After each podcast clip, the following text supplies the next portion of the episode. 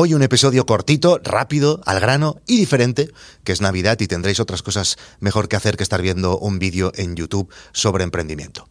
Existe una web que se llama Answer the Public. Es una herramienta en la que tú le pones una palabra, por ejemplo, Bitcoin, y escoges el país y el idioma y te devuelve las preguntas que más hace la gente en Google sobre esa cuestión. Por ejemplo, ¿por qué el Bitcoin es finito? ¿O qué Bitcoin comprar? Preguntan. El rosa, la respuesta es el rosa.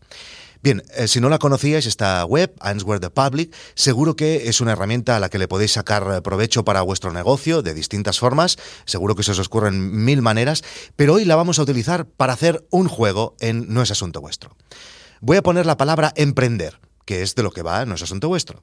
Y voy a intentar responder, según mi experiencia personal, las preguntas que más se hace la gente sobre este tema, sobre emprender. Venga, comenzamos. En primer lugar, hay diversas preguntas formuladas de distinta manera, pero que son la misma pregunta. ¿Cuándo emprender? Mi respuesta aquí es clara. Lo antes posible. No esperes. No le des tantas vueltas. Lánzate. Eso sí, hazlo poco a poco. No quemes todos los barcos a la primera. Hay mil formas de lanzar un producto, una empresa, un proyecto mínimo viable o incluso menos que eso, eh, una simple landing con un formulario para ver si el mercado está pidiendo esa idea que has tenido. Se puede hacer un side project sin dejar vuestra fuente principal de ingresos. Es duro porque tendrás que renunciar a Netflix y hacer el vago en el sofá, pero probablemente será lo más gratificante que has hecho en toda tu vida. Segunda pregunta. Cuando quieres emprender algo, habrá mucha gente... Esta me hace mucha risa. Efectivamente, habrá mucha gente, siempre hay mucha gente. Seguro que tu idea además la han tenido otros emprendedores y la están haciendo, pero siempre se puede hacer todo diferente y siempre hay mercado. Y que ya se esté haciendo no tiene que echarte para atrás, al contrario, puede ser bueno que ya lo estén haciendo porque quiere decir que alguien ha investigado y que ha considerado que esa idea tenía mercado. ¿Quién puede emprender? Todo el mundo. Pero tienes que tener en cuenta que emprender es mil veces más complicado y con mil veces más variables y factores que lo que habías hecho hasta ahora trabajando por cuenta ajena. Puede emprender todo el mundo, pero todo el mundo que esté dispuesto a renunciar a una vida sencilla, que esté dispuesto al riesgo de la alta probabilidad de que las cosas no salgan como había previsto al principio y sobre todo, puedes emprender si estás dispuesto a tener paciencia. Porque, y esto lo digo muchas veces, todo cuesta un montón. Y puede que no comiences a ver los frutos hasta dentro de uno o dos años de trabajo en tu idea. ¿Dónde emprender? Bueno, esta es una de las mayores ventajas de emprender online. Puedes emprender desde cualquier sitio.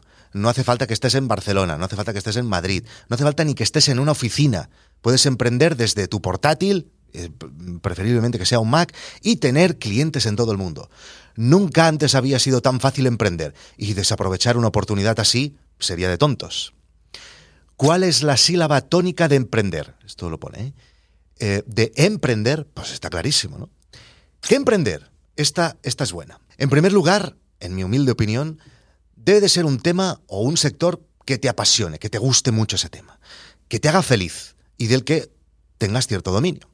A partir de aquí, tienes que considerar que hay temas por los que la gente está más dispuesta a pagar que otros. Por ejemplo, los negocios, la inversión, la salud, son temas que ganan, por ejemplo, el entretenimiento. Por otro lado, y esto lo he aprendido a palos, mejor encontrar un negocio del que tengas el control casi absoluto. O sea, Depender de terceros, ya sean otras plataformas, otros servicios o otras personas, siempre es mucho más arriesgado que emprender en un proyecto donde el core de ese proyecto lo dominas casi completamente. Y finalmente, para guiarte en esta complicada pregunta, hablar con gente de tu entorno, explicar mucho tu idea y escuchar el feedback. Y esto es lo que hacen cada día los miembros de No es Asunto Vuestro en nuestra comunidad, lanzar ideas en nuestro canal privado de Discord y escuchar la opinión del resto.